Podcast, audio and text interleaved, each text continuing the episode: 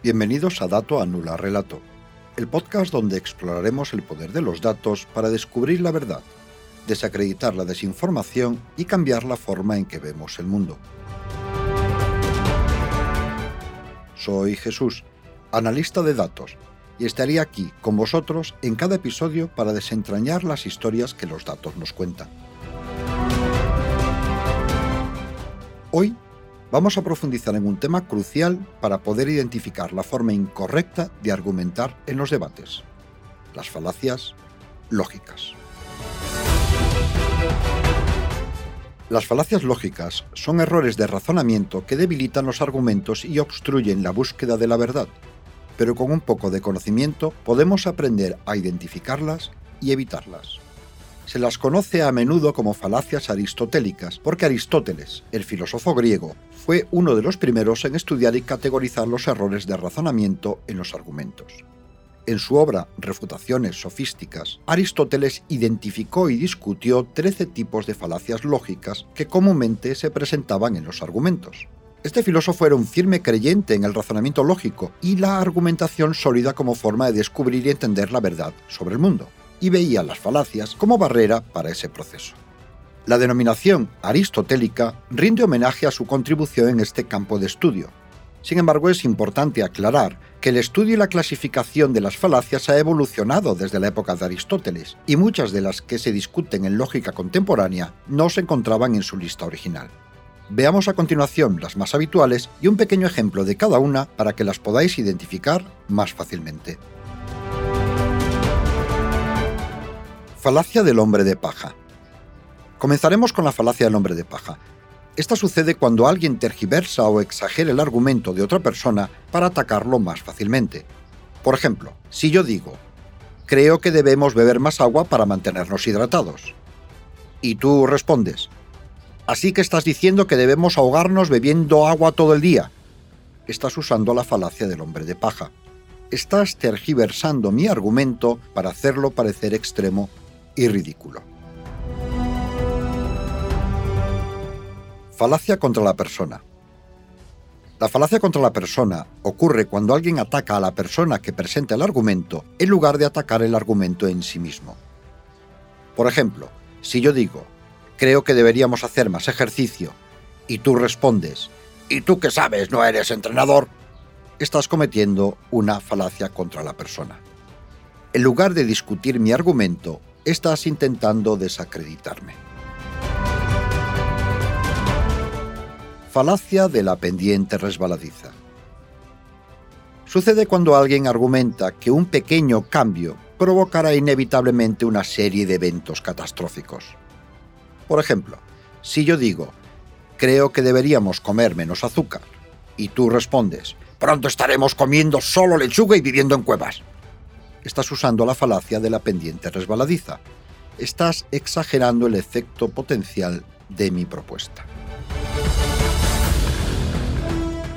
Falacia de la falsa causa. Esta falacia ocurre cuando se presupone que, si dos eventos acontecen simultáneamente, uno debe ser necesariamente la causa del otro. Por ejemplo, si yo digo, cada vez que me pongo estos zapatos mi equipo gana el partido, estoy cometiendo una falacia de la falsa causa. En este caso, estoy estableciendo una conexión indebida entre dos sucesos que, muy probablemente, carecen de relación entre sí. Falacia de la falsa dicotomía.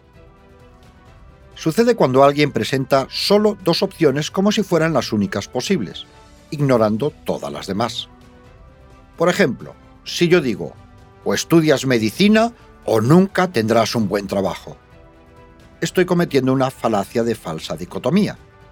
En realidad existen innumerables carreras y caminos que pueden llevar a tener un trabajo satisfactorio y lucrativo. Falacia de apelar a la naturaleza.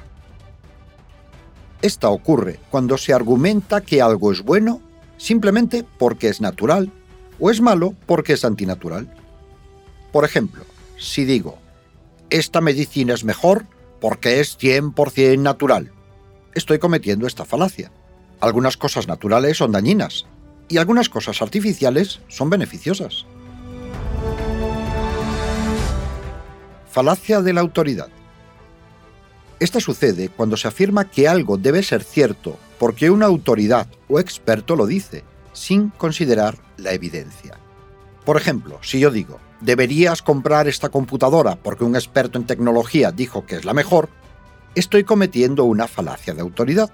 Debemos considerar la evidencia y las opiniones de varios expertos antes de tomar una decisión. Falacia de la generalización apresurada. Esta ocurre cuando hacemos una conclusión general basada en una muestra pequeña o inadecuada. Por ejemplo, si yo digo, mi abuelo fumó toda su vida y vivió hasta los 100 años, por lo tanto, fumar no es perjudicial. Estoy cometiendo una generalización apresurada. Un caso no es suficiente para hacer una conclusión general sobre una población grande y diversa. Falacia de petición de principio. Esta falacia ocurre cuando la conclusión de un argumento se asume en una de las premisas. En otras palabras, estás básicamente dando por hecho lo que se supone que debes demostrar.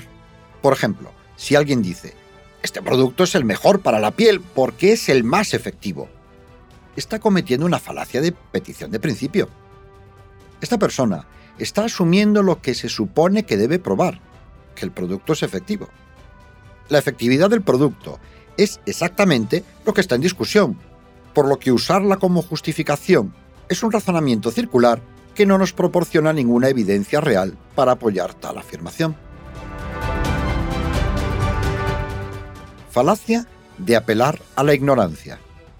Esta falacia ocurre cuando se asume que algo debe ser verdadero porque no se ha demostrado que es falso, o viceversa. Por ejemplo, si alguien dice, nadie ha podido demostrar que los extraterrestres no existan, por lo tanto deben existir. Está cometiendo esta falacia. La falta de evidencia no es una evidencia en sí misma. Estas falacias son solo algunas de las muchas que pueden distorsionar nuestro pensamiento y nuestras conversaciones, por lo que es importante ser consciente de estas para poder entender y discutir de forma lógica y precisa. Estando alerta a estas trampas lógicas, podemos trabajar para mejorar nuestras habilidades de razonamiento, comunicación y pensamiento crítico, y por tanto tomar mejores decisiones. Desafortunadamente, cuando estamos debatiendo, poniendo datos encima de la mesa y, en ocasiones, destruyendo falsos relatos de los adversarios, la única defensa que estos esgrimen es el uso de las falacias. Pero ya sabes, un argumento fuerte está basado en hechos, no en falacias. Nos vemos en el próximo episodio. Hasta entonces, recuerda, los datos son la brújula que nos guía hacia la verdad.